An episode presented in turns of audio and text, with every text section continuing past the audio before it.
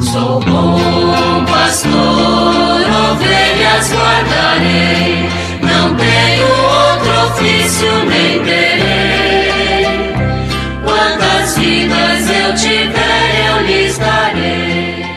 Muito bom dia, meus amados filhos e filhas, ouvintes de nossa querida Rádio Olinda. Nesta segunda-feira, dia 12 de junho, vamos dar continuidade à nossa catequese a partir do Catecismo da Igreja Católica. Nós estamos na quarta parte do Catecismo, tratando da oração na vida cristã. E no capítulo terceiro, a vida de oração. Nós estamos meditando o Pai Nosso e chegamos ao número 2807, cujo tema é Santificado seja vosso nome diz o texto. O termo santificar deve ser entendido aqui não primeiramente em seu sentido causativo, só Deus santifica, torna santo, mas sobretudo no sentido estimativo, reconhecer como santo, tratar de maneira santa. É assim que na adoração esta invocação é às vezes compreendida com um louvor e uma ação de graças.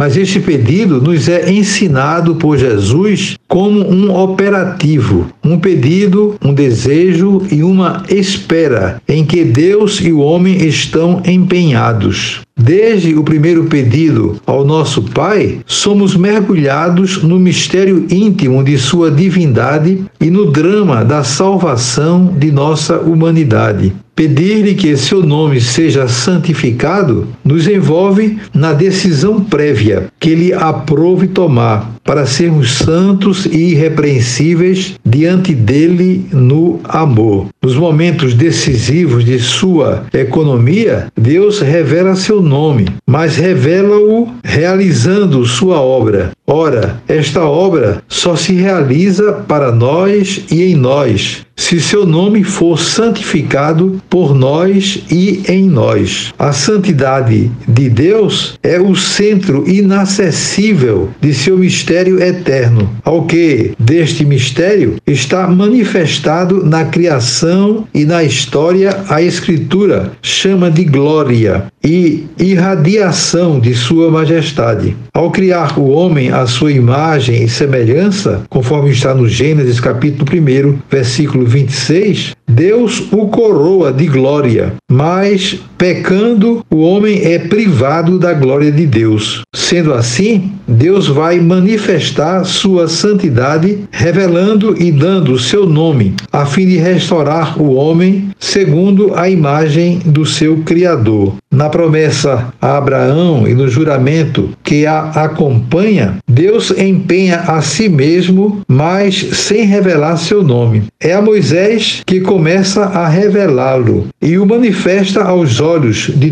todo o povo, salvando-os dos egípcios. Ele se vestiu de glória. A partir da aliança do Sinai, este povo é seu e deve ser uma nação santa ou consagrada. É a mesma palavra em hebraico, porque o nome de Deus habita nele. Ora, apesar da lei santa que o Deus Santo lhe dá e torna a dar, e embora o Senhor, em consideração ao seu nome, use a paciência, o povo se desvia do Santo de Israel e profana seu nome entre as nações. Foi por isso que os justos da antiga aliança, os pobres que retornaram do exílio e os profetas ficaram abrasados pela paixão do nome. Então, a, esse texto inicialmente está realmente nos recordando a importância de, no Pai Nosso, nós fazermos esse pedido que o nome de Deus né, seja santificado para que nós possamos participar dessa bênção da filiação divina,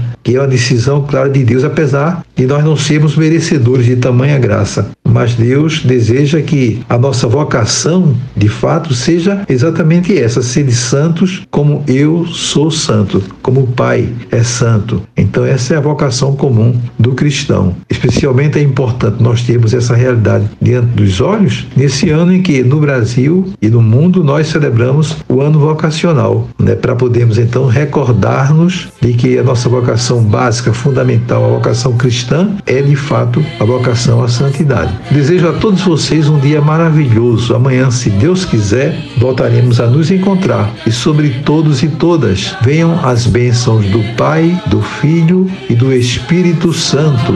Amém. Sou bom pastor, ovelhas guardarei.